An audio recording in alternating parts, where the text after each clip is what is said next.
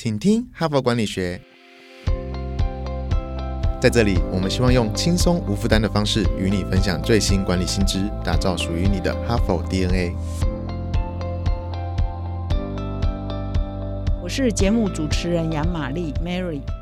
那么今天是礼拜一了，又是新的一周哈。那么在这一整个礼拜呢，我要来跟各位谈一个当下最呃最热门的、最时髦的一个主题，叫做 AI 人工智慧哈。人工智慧运用在哪个层面呢？在行销。我们这一期的一整个礼拜呢，要跟各位分享 AI 的。在行销构面的分析，那这一整个礼拜的内容是根据《哈佛商业评论》八月号的封面故事，哈，叫我们的标题叫做 “AI 我的行销神器”哈，根据这整个封面故事来的，跟各位分享。那么这一期的封面故事呢，文章好多篇，所以非常的扎实哈。那这个主题也是非常实用哦，所以我相我希望呢，各位听众可以很耐心的。从礼拜一到礼拜五都不要漏掉我们的节目哈，听完了以后，你大概对 AI 如何应用在行销呢，会有一个比较全方位而且很有系统性的了解哈。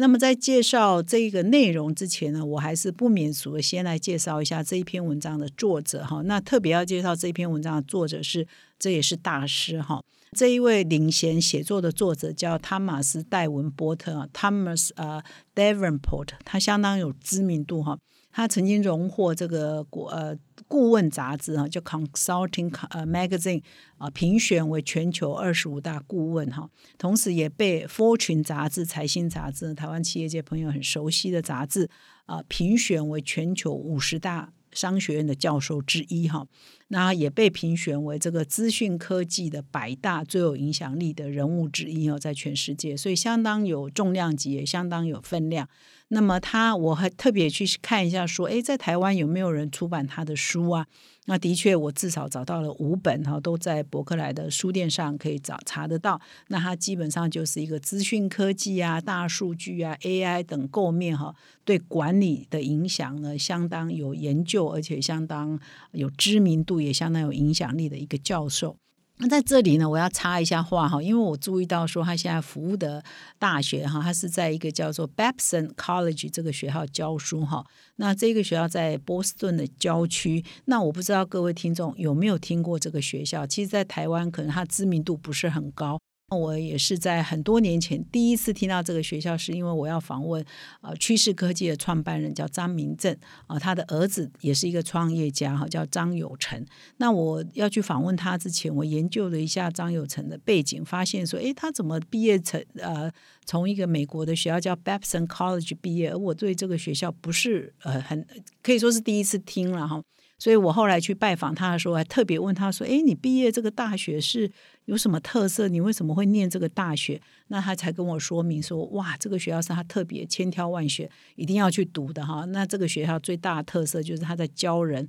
啊创业，他是一个呃教创业一个非常有名的一个特色的大学哈。那可能是因为他受他爸爸的影响，他爸爸创业有成，所以他也要去念一个创业创业的学校哈。所以他这个学校我是第一次听到。”那么后来呢？呃，张友成最近这几年呢，创业哈，呃，相当成功，是他开发了一个叫呃狗狗的临时摄影机哈，叫 Furbo 哈，它的念法叫 Furbo，F U R B O 哈。那我前几天在看这个周末电影院啊，他在家里电视的那个有线电视在播一个周末电影院，就谈到说，哎，日本一对这个男女主角呢，他们都很爱狗，都养狗哈。那他们家里都装了这个监视器，所以他在上班的时候，他在搭捷运、搭公车的时候，都可以透过手机，就呃透过这个 Furbo 传的印象啊，呃影像呢，就知道说，哦，他们家的狗狗在家里在干嘛。那如果狗狗饿了的话，它还会。下指令，然后这个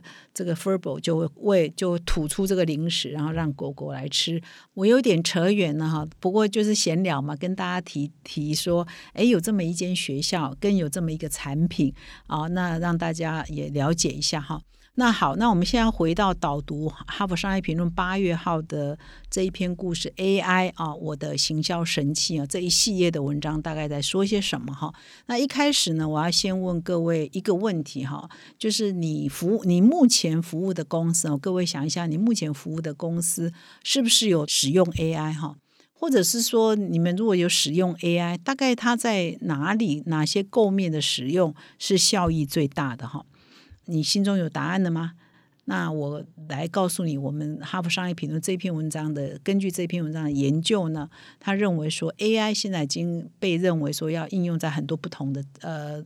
企业的运作里头。那么运用在哪里效果最好呢？或者应用在哪里是最多呢？答案就是这一期的封面故事的那两个关键字哦，就是行销啊，就是 AI 使用在行销呢是是最多的，而且是效果最好的。那是根据了很多的研究呢，得可以得到这样的证明哈。比比比如说，文章就举例说，根据呃去年德勤顾问公司曾经对全球使用 AI 的使用者做了一个调查，那跨全球调查说，你们在使用 AI 的目标哈，就是使用 AI 导入 AI，你想要达到什么目的的时候啊的调查呢，发现说前三项其中。五项最大目标当中有三项都是跟行销有关的，比如说强化跟顾客的关系啊，改善现有的服务啊等等啊，都是跟啊行销有关的。那二零一八年呢，McKinsey 就是麦肯锡顾问公司也曾经针对四百个哈就使用 AI 进阶的各种个案进行分析。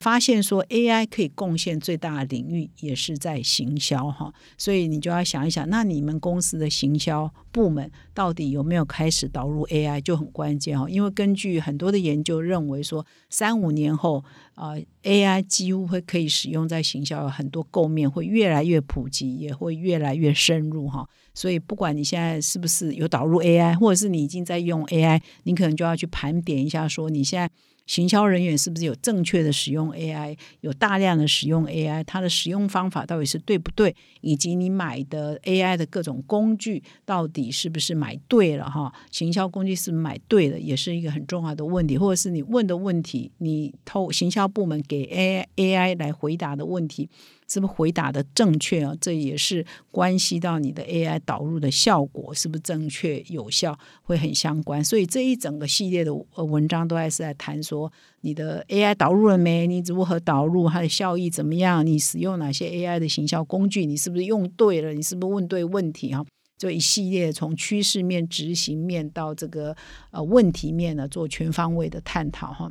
那根据这一篇文章的分析啊，我现在先谈它最重要的一篇第一篇文章，它在运呃分析说 AI 跟行销的运用现在到底有普及哈，有多么普及啊？他的分析是说现在有十五种哈，他条列了十五种 AI 的行销运用呃方式哈，比如说我们现在最常见的就是 AI 的聊天机器人。啊，或者是 AI 可以做来电的分析，可以做邮件的分析，呃，顾客意见的分析跟回应，它也可以做到这件事情。或者是 AI 可以自动的帮你做定价，或者 AI 可以帮你做产品的组合分析，AI 也可以帮你做这个，这个我们很常见，就是个人化的高度的产品的建议，或者是广告购买，哈，它可以自动城市化的广告购买。甚至在社群媒体上帮你分析说，哎，读呃这个消费者的情绪啊，他的情绪的分析等等哈，所以啊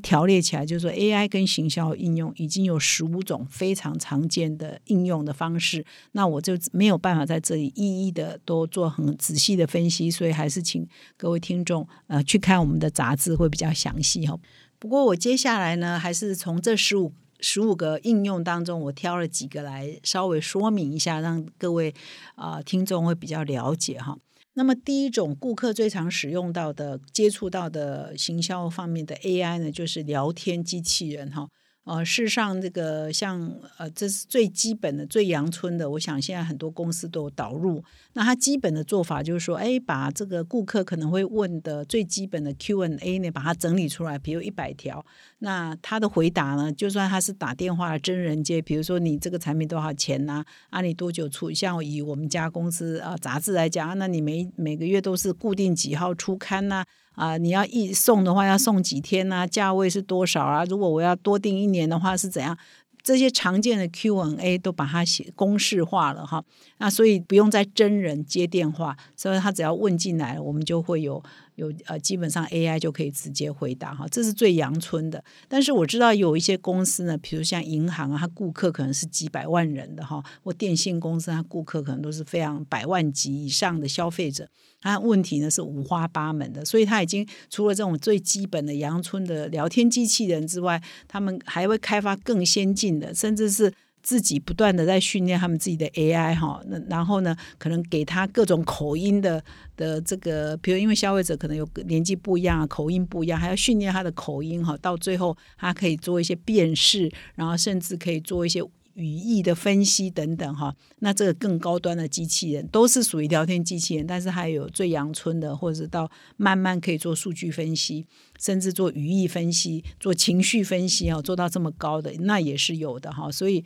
所以这是第一个 AI 在啊在行销上的运用是很常见，就是说我们常听到就是聊天机器人。那么第二个，我们也最很常听到就是呃个人化的建议哈，就是我们最早期十几年前阿玛龙开始红起来的时候，大家都会说哦啊，你如果买了这个书，它下面就会在推荐你说啊这几本书你可能会喜欢，那就是根据你以前的消费行为来推荐啊。你既然买了 A，你可能对 B 有兴趣的，可能会对 C 有兴趣哦。那这个就是越做越先进，越做越先进，所以会根据你过去的。甚至是你在其他网站的一些浏览记录跟购买记录，可能会推荐你啊更好的哈，这就个人化的产品的推荐，它越做是越仔细，甚至可以做到交叉啊销售啊哈，比如说